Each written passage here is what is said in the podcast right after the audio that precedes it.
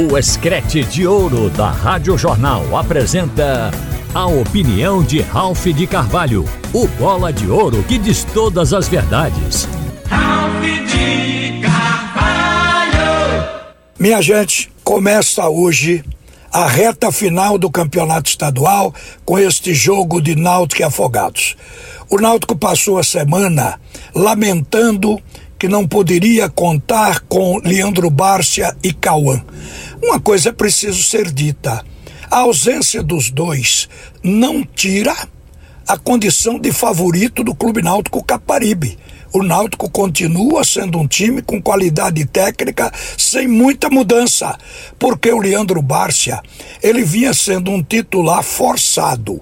O técnico o escalava sempre para começar o jogo, mas acabava lhe substituindo no andamento das partidas, porque ele não estava conseguindo corresponder, ou seja, jogar aquele futebol que ele já jogou antes pelo esporte e talvez por isso o Náutico o tenha contratado. Então o técnico técnico imaginava que a qualquer momento ele voltaria a jogar bem. Só que ele só conseguiu jogar bem 18 minutos do último jogo, que foi o clássico com o esporte. Ali ele levantou o jogo no segundo tempo e deu uma contribuição para fazer a bola chegar nos pés de Patrick, que fez o gol da vitória.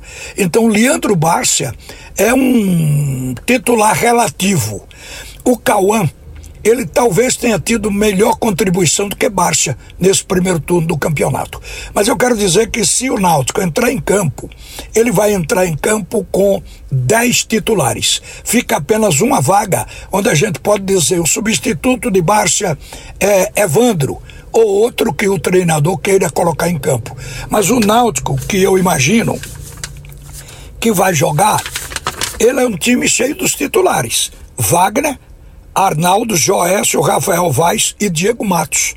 O Diego Matos, ele pode até alternar a posição com o Luiz Paulo.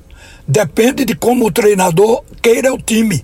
O Diego Matos, ele é mais marcador, mais plantado e o Luiz Paulo é mais apoiador, apenas característica, porque os dois se revezam como titulares. Então a primeira linha está completa. O meio-campo também, porque embora não tenha Igor Pereira, quer dizer, jogador que vinha na titularidade, o Lohan também é um titular da cabeça de área. Então ele começando com Lohan, Marco Antônio, que foi um jogador que conquistou a sua posição. É hoje uma dupla função.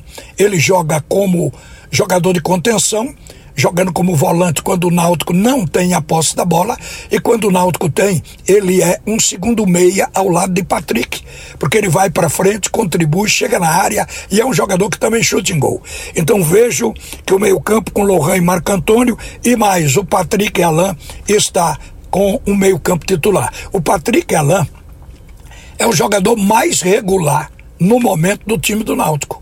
Ele não só trabalha bem na construção, como é um finalizador.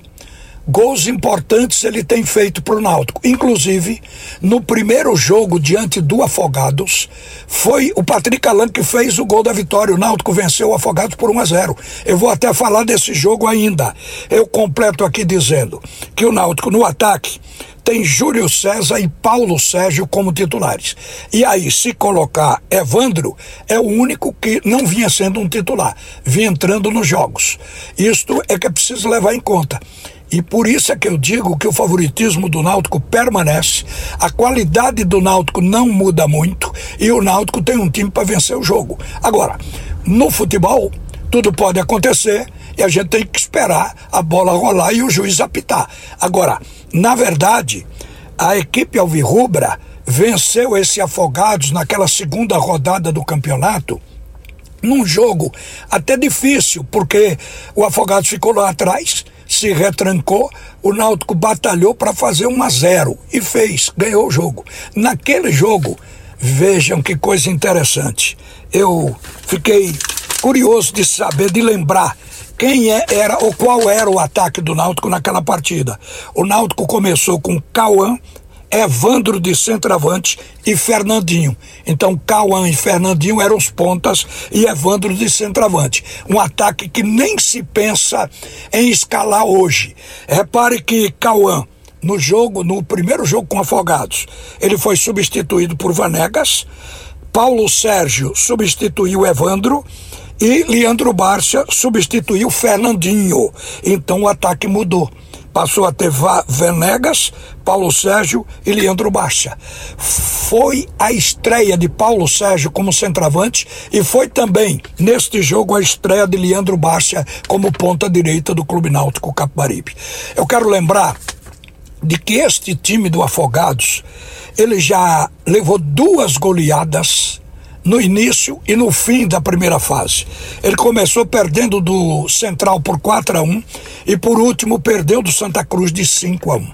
O jogo que classificou a equipe do Afogados e levantou o moral do time foi este último diante do Maguari, porque uma coisa estranha isso acontecer, não é frequente.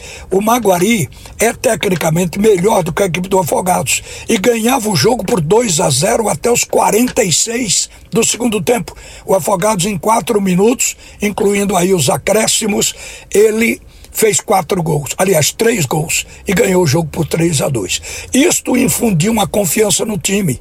O jogador Palominha chegou a dizer que este jogo foi importante para que o time acredite e que vai tentar surpreender o Náutico hoje.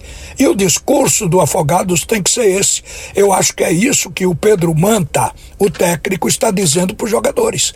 A gente pode vocês viram que nós estávamos perdendo para o Maguari e criamos força e fomos lá e revertemos. Vamos surpreender o Náutico. O discurso do Afogados é este, mas tecnicamente não muda.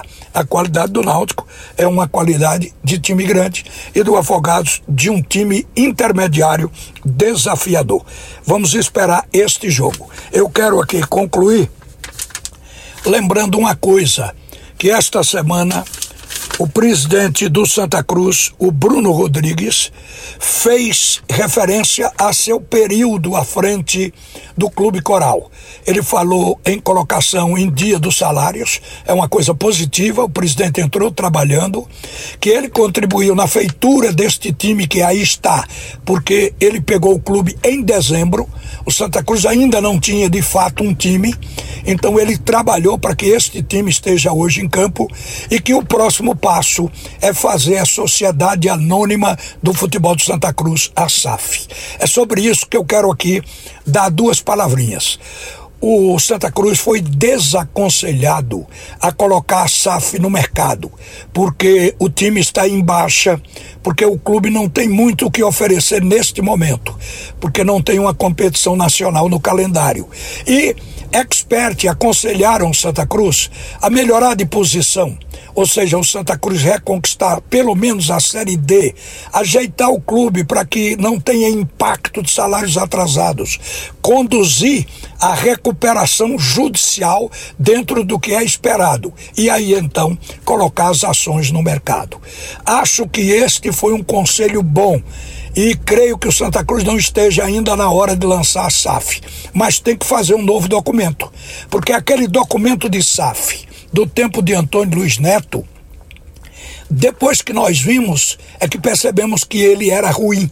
Ele permitia ao comprador das ações aplicar apenas 4 milhões no primeiro ano. O Santa Cruz precisa entrar com uma caçamba cheia de dinheiro, que é para o clube entrar num estágio de acreditar e daí por diante crescer, desenvolver e fazer o melhor.